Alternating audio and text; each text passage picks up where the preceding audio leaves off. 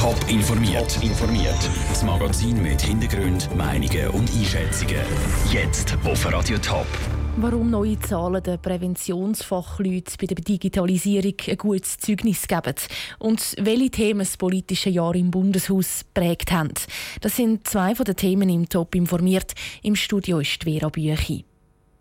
Mobbing, Pornografie oder illegale Gewaltdarstellungen, das sind alles Delikte, wo Jugendliche häufig im Internet begehen und wo immer wieder für Schlagzeilen sorgen. Die Zahlen von der Zürcher Oberjugendanwaltschaft zeigen aber, die Delikte sind im letzten Jahr seltener geworden. Das trotz der Digitalisierung und der neuen Medien. Die Arbeit der Präventionsstelle scheint sich also zu lohnen. Michelle Eckimann. Seit zehn Jahren beschäftigt sich die Präventionsstelle Winterthur mit dem Internet. Diese Stelle ist eine von denen, die sich dafür einsetzt, dass die Jugendlichen keine Straftaten im Internet machen. Dass Zahlen von verbotenen Handlungen von Jugendlichen im Internet abnimmt, hängt für den Leiter der Präventionsstelle Winterthur, Beat Furrer, damit zusammen, dass vermehrt alle Beteiligten eingebunden werden. Wenn wir miteinander am gleichen Strick ziehen, wenn Eltern, Lehrpersonen oder auch wir als Fach, vielleicht auch als Fachpersonen dann können herbeigeholt werden, dass wir da auch mehr können sensibilisieren. Und unsere Kurse, die wir haben, also dort, wo mir etwas aufgefallen ist, dann tun wir natürlich auch so Standortbestimmung machen mit den Jugendlichen. Und diese Sensibilisierung kommt bei den Jugendlichen an. Der Beat Fuhrer sagt, sie seien selbstkritisch und merken selber, wenn sie Grenzen überschreiten. Er sieht nicht nur beim Einbezug der Eltern, der Lehrer und der Jugendlichen selber einen grossen Erfolg, sondern auch in der engen Zusammenarbeit mit anderen Präventionsstellen, wie zum Beispiel der Jugendintervention. Dort findet der Austausch statt, aber nicht nur das. Dazu kommt sicher auch der Teil, wo, wo die Jugendintervention zum Beispiel von der Stadt Winterthur auch flächendeckend in der Sekundarschule, in der zweiten oder jetzt auch seit etwa rund zwei Jahren in der Mittelstufe eben auch tut Aufklärungsarbeit machen bezüglich der gesetzlichen Seite.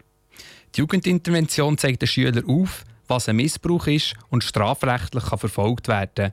Den Jugendlichen wird ganz klar aufgezeigt, wie weit sie dürfen gehen der Beitrag von Michel Eckimann.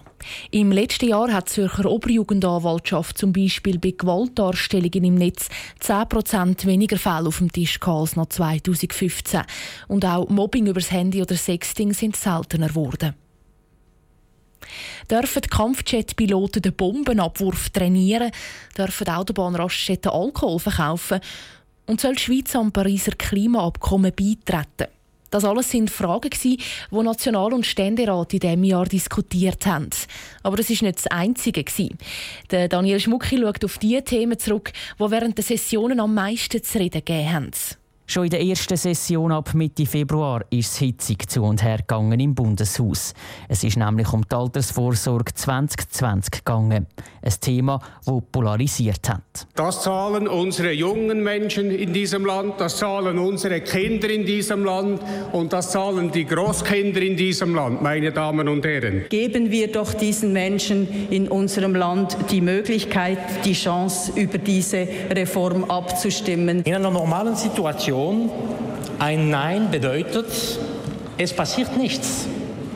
Aber diese Situation ist nicht der Fall hier. Am Schluss haben sich National- und Ständerat zwar doch noch einigen. Das Volk hat die Vorlage ein paar Monate später dann aber versenkt an der Urne. Die Sommersession ist mehr oder weniger ruhig geblieben, bis kurz vor Schluss. Dann hat der Bundesrat Didier Burkhalter völlig überraschend seinen Rücktritt angekündigt. Bei seinem letzten Auftritt im Parlament ist der Außenminister der Tränen nahe. Ici devant vous, je la remercie du fond du cœur pour avoir choisi d'aimer la Suisse. Merci. Die Herbstsession ist dann ganz im Zeichen von der Wahl vom Nachfolger von Didier Burkhalter gestanden. Aber schon im zweiten Wahlgang hat sich der FDP-Nationalrat Ignazio Cassis gegen zwei Parteikollegen durchgesetzt und die Wahl damit souverän gewonnen. Es ist jetzt nicht nur eine Freude, sondern auch eine Ehre, mal die italienischsprachige Schweiz wieder in die Landesregierung zu bringen nach 18 Jahren. In der letzten Session vom Jahr hat unter anderem die SVP zu reden gegeben. Sie hat genau 25 Jahre nach dem EWR im Nationalratssaal kurzerhand Nationalhymne gesungen.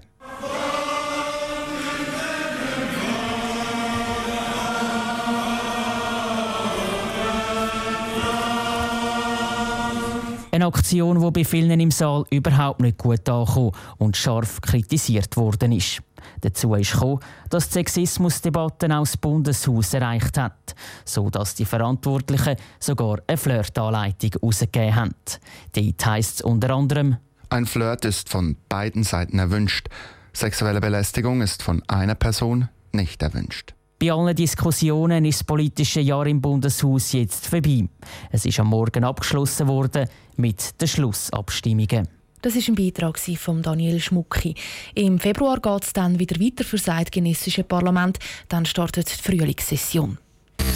Top informiert, auch als Podcast. Mehr Informationen gibt es auf toponline.ch.